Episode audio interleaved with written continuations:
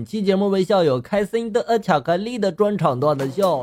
小明今天呢去食堂排队买饭，一同学呢没端好这个热汤就泼了他一腿，然后呢他马上就返回餐台。小明以为他去给他要点纸，结果呢他就说了：“师傅加点汤。”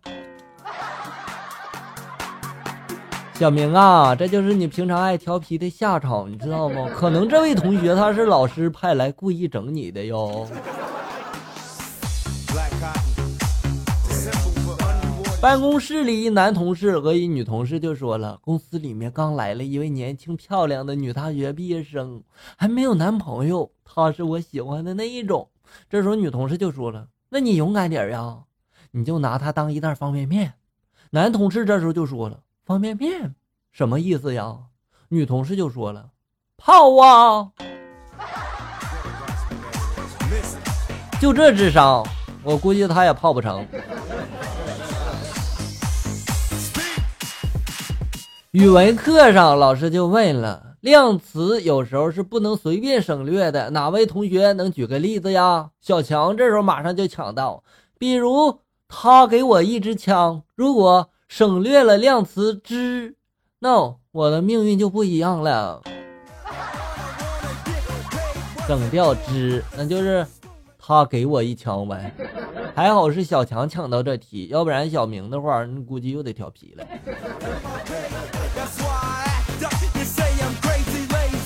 老师说了，如果李白一直活到今天。他是否会成为一个很了不起的人物呢？这时候学生就说了：“是的，他肯定会成为一个极其了不起的人物，因为这世界上还找不到一个能活一千岁的人。”这位同学呀，我没有猜错的话，你就是小明吧？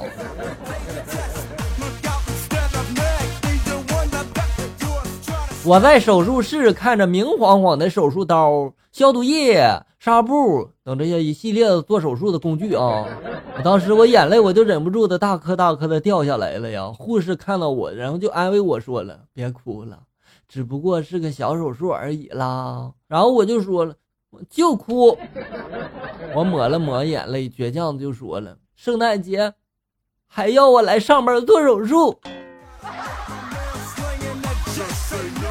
我不同情你，我现在就是好担心躺在病床上的病人。哎呀妈呀，怎么能遇到你这样的医生呢？你说。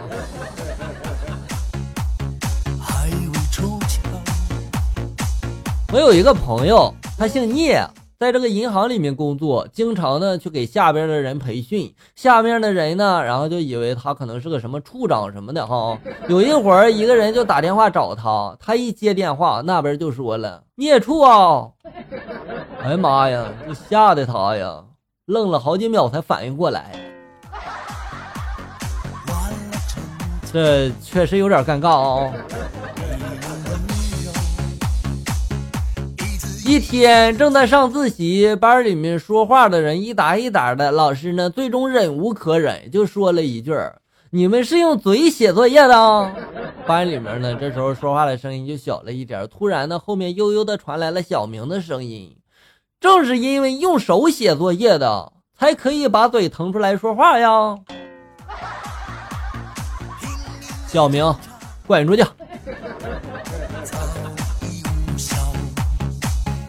百货商店里布匹柜台前，然后店员呢就按照这个顾客的要求，耐心的将一批布撕成了两英寸长的小布条。撕完之后呢，顾客又要求这个店员把这些小布条呢打成结。店员打了一半的时候，终于就忍受不了了，就说了：“难道你有精神病吗？”然后那人就说了：“对啊，我有啊，我还有医院证明呢。”哎呀！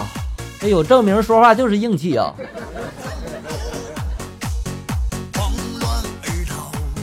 小强去吃火锅，结账的时候呢，对老板娘就说了：“大姐，结账。”老板娘这时候笑了笑，指了指边上的一个美女，她就说了：“那边的那个是我女儿，今年十九岁了。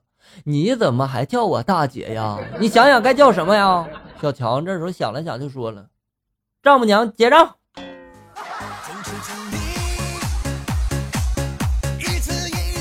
小强呀，你和小明学坏了哈。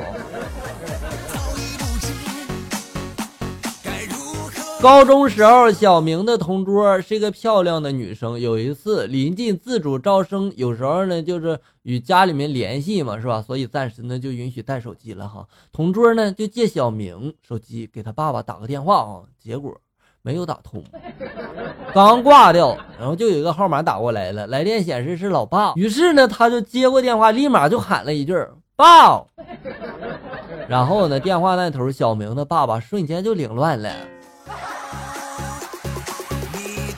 哎呀，恭喜你啊，小明有女朋友了！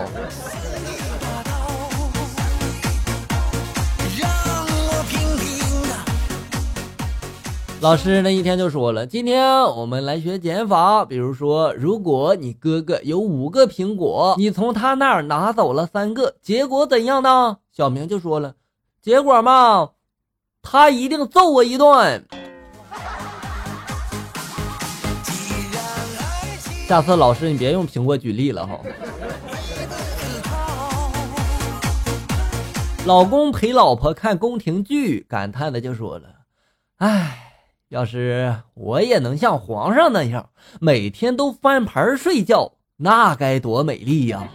老婆就说了：“想翻牌睡觉是吧？好呀，我去给你准备准备哈。”不一会儿呢，然后老婆就拿来了一堆牌子，就说了：“你翻翻。”老公呢，就拿起牌子一看，睡地板，睡书房，睡沙发，睡厕所，睡走廊。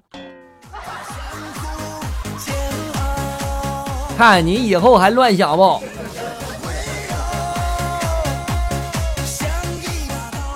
新版《狄仁杰》里最威猛的一段是啊，李元芳说了：“大人，后院发现一具无头男尸。”狄仁杰就说了：“以我断定。”此人已死，李元芳就说了：“大人，你未到现场就知此人已死，大人真乃神人也呀！”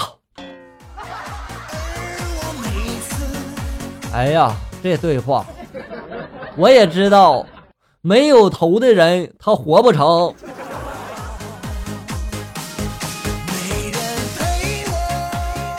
一个女的对另一个女的就说了：“我们部门嘛新来了一个主管，好像对我有意思呢，可是他不是我喜欢的类型啊。”另一个女的就说了：“那你明天不化妆试试不就行了吗？”好了，小友们，本期节目到这里就要结束了，欢迎大家关注咱们节目的同名微信公众号“醋溜段子”，上面有小哥发布的更多搞笑内容。我在这里等你，咱们下期再见。